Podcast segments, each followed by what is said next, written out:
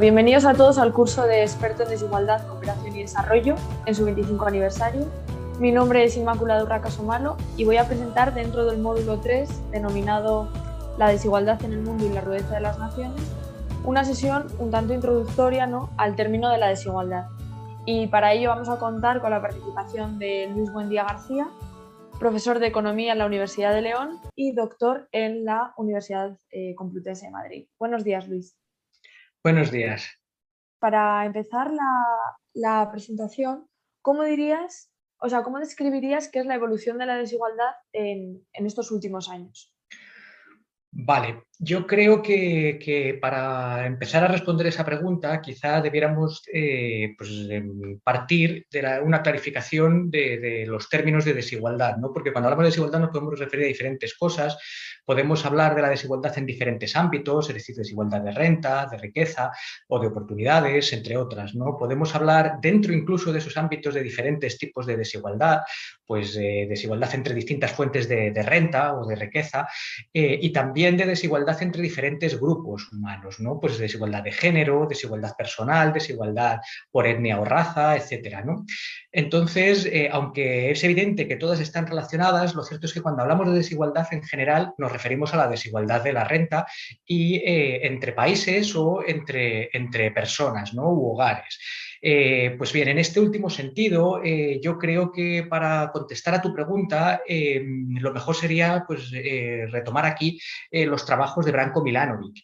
Milanovic hace ya unos años propuso una clasificación de la desigualdad en tres, en tres categorías. ¿no? Él llamaba desigualdad de tipo 1 a la desigualdad que deriva de la renta media de cada país del mundo, desigualdad de tipo 2 a esta misma desigualdad que deriva de la renta media de cada país, pero ponderada por población, y a la desigualdad de tipo 3, que es quizá donde hizo sus mayores contribuciones en el, análisis de este tipo de desigualdad, a la mm, eh, desigualdad estudiada eh, partiendo de la consideración de la humanidad como si fuéramos todos habitantes de un mismo país, de un solo país.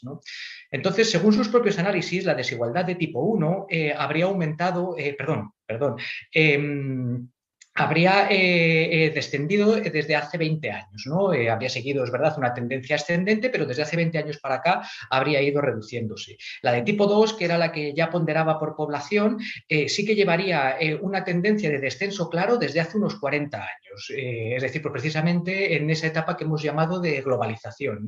Y eso estaría relacionado, claro, una vez que metemos la variable población, sobre todo con el desarrollo experimentado por países muy densamente poblados, como India y China por ejemplo. ¿no?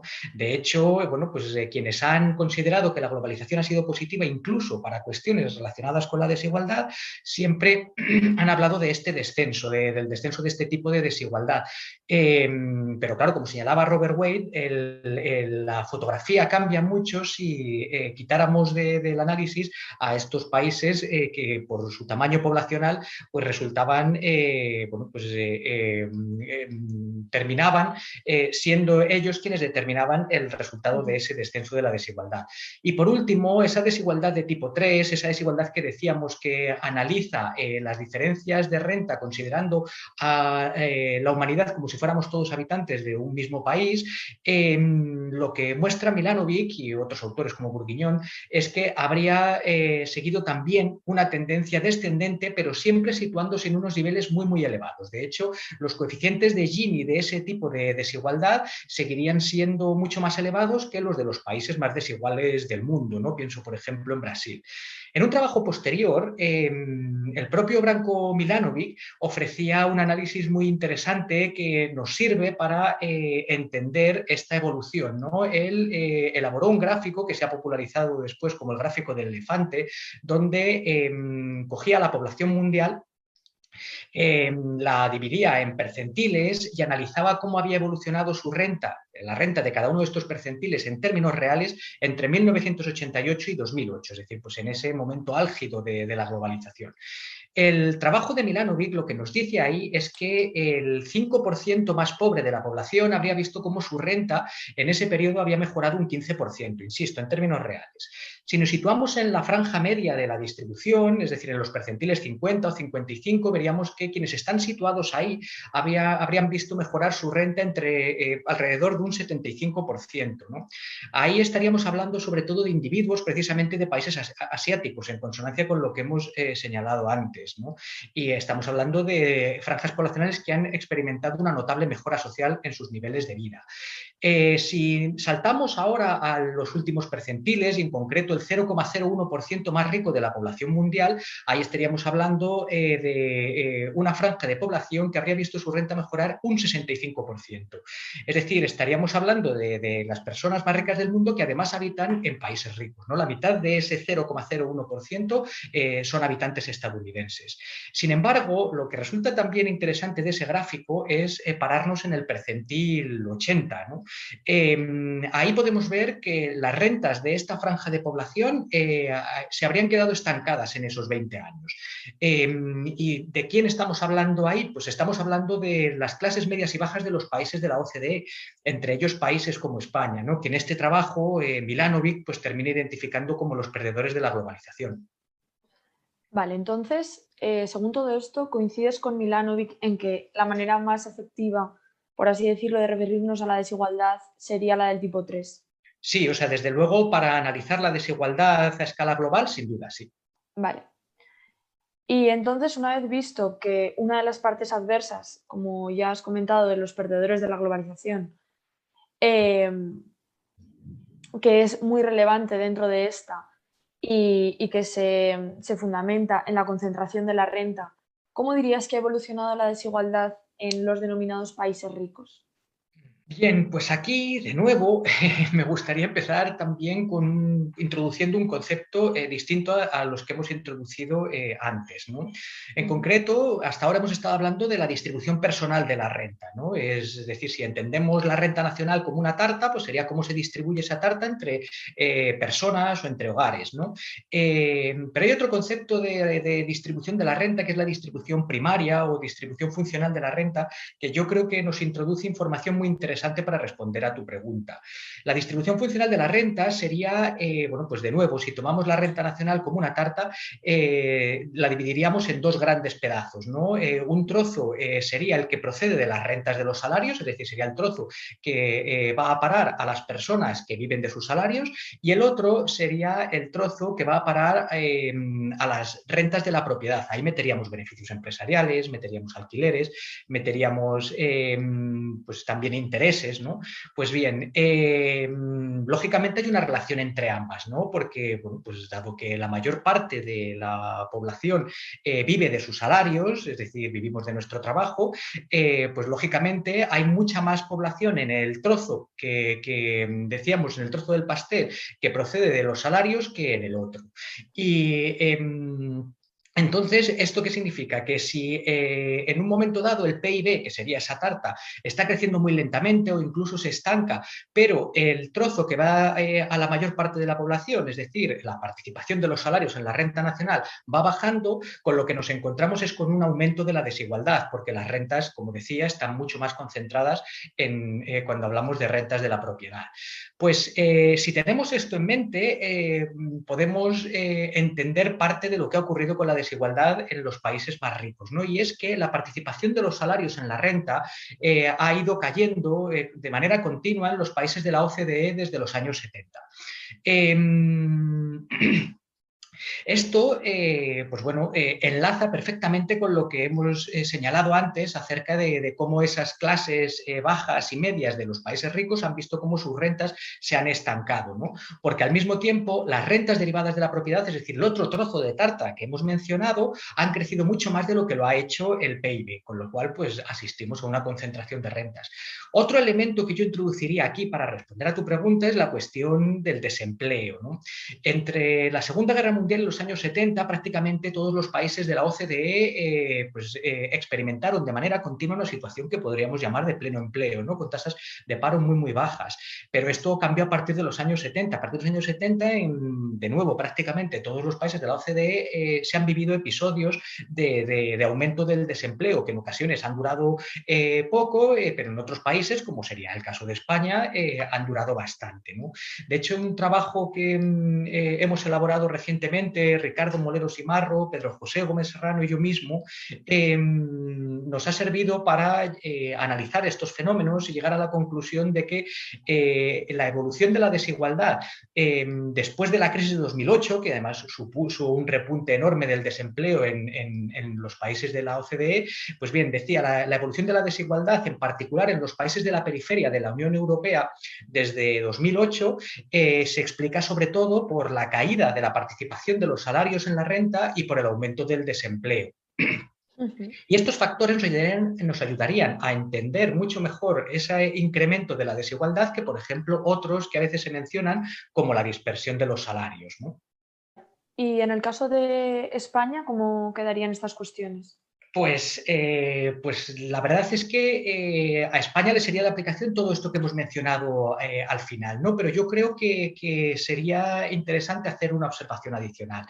Em, justo esta semana, preparando mis clases, em, me, pues me puse a buscar el último dato de, em, desigualdad, ¿no? medida por el coeficiente de Gini, desigualdad de la renta personal, eh, según Eurostat, para la Unión Europea. Pues bien, eh, para el último dato eh, que, hay disponible ahora mismo en Eurostat, para, para, casi todos los países, para todos los países, perdón, que es el de 2019, es decir, antes de, de la pandemia, ¿verdad?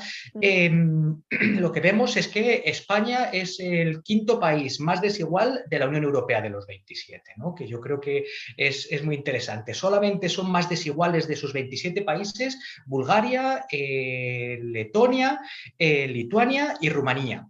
Em, y es interesante porque, de hecho, si analizamos los años previos, nos encontramos con que España ha oscilado una posición arriba o abajo, eh, pero se ha, encontrado siempre ahí, ¿no? Como el cuarto, el quinto o el sexto país más desigual en función del año de la Unión Europea de los 27, antes de los 28, y desde luego el país más desigual de la Unión Europea de los 15, en, todo, en, todo ese, en todos esos últimos años, ¿no? Entonces, eh, esa situación de mayor desigualdad que la mayoría de nuestros vecinos, en el caso de España, desde luego se explicaría porque tenemos una tasa de paro también mucho mayor que, casi todos nuestros vecinos eh, de, la Unión Europea. ¿eh? Solamente Grecia nos supera en ese sentido, pero es curioso porque Grecia tiene eh, menor desigualdad que nosotros. además de la cuestión del paro, también en España hemos asistido a ese descenso de la participación de los salarios en la renta. Y luego hay un elemento adicional que yo creo que también es fundamental traer aquí para responder a tu pregunta, y es que si analizamos la capacidad que tiene el sector público para reducir las desigualdades, nos encontramos con que en España es menor que en los países de nuestro entorno. ¿no? De hecho, es, eh, en, varios de los años es el país que menos reduce desigualdad eh, de la Unión Europea de los 15, por debajo de Grecia, por debajo de Italia. Es decir, que, eh, si bien la desigualdad primaria, la de la distribución funcional, no, la desigualdad, digamos, de mercado, no es tan alta como en los países de nuestro entorno, después, cuando interviene el sector público, esos países de nuestro entorno mejoran eh, de forma notable y dejan a España rezagada. Es decir, que ahí creo que detectamos un problema que es la capacidad de nuestro estado de bienestar, de nuestro sistema de protección social para reducir desigualdades. Vale. Y por último, según tu opinión, ¿cómo podría reducirse eh, entonces esta desigualdad? Bien, pues si damos por eh, válidas las razones que explican la evolución de la desigualdad que hemos mencionado hasta aquí, que yo creo que sí, que son eh, las, eh, razones pues, eh, adecuadas, ¿no? las razones, eh, las causas eh, reales, pues entonces considero que lo que habría que hacer es atajar precisamente esas mismas causas. quienes se dedican a, estos, a este ámbito, al análisis de la desigualdad y de qué se puede hacer para reducirla, hablan de dos conceptos, la predistribución y la redistribución, que yo creo que son interesantes para dividir las distintas políticas que se pueden aplicar. Con predistribución lo que están queriendo decir es eh, las políticas que sirven para reducir las desigualdades antes de la intervención del sector público.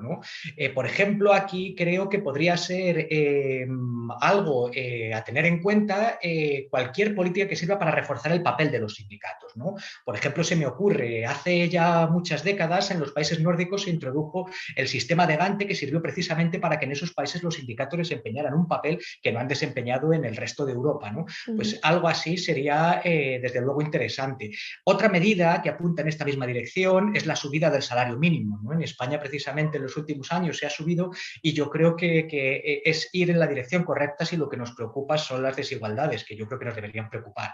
Y en lo que a la redistribución se refiere, desde luego, eh, después de lo que hemos señalado, pues justo eh, ahora mismo, ¿no? sobre eh, nuestros problemas a la hora de reducir las desigualdades con la intervención del sector público, yo creo que ahí también hay bastante por hacer. ¿no? Hay que tener en cuenta que entre dos tercios y tres cuartos de, de la redistribución se produce a través del gasto.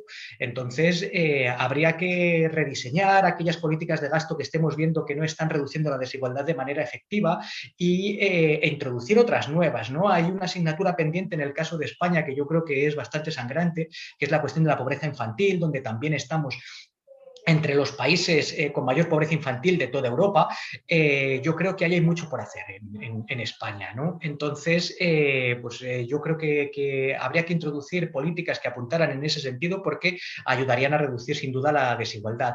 Y por supuesto, a la hora de financiar estas políticas, crear o rediseñar o reforzar, mejor dicho, un sistema de recaudatorio, es decir, desde el lado de los impuestos, que sirva para nutrir de recursos eh, con los que financiar esas políticas de gasto, pero también eh, para contribuir a esa reducción de las desigualdades con eh, figuras impositivas de tipo progresivo. Yo creo que, serían en esos dos ámbitos donde habría que, actuar para poder pues cambiar la situación actual. Muy bien, Luis. Creo que ha quedado bastante claro.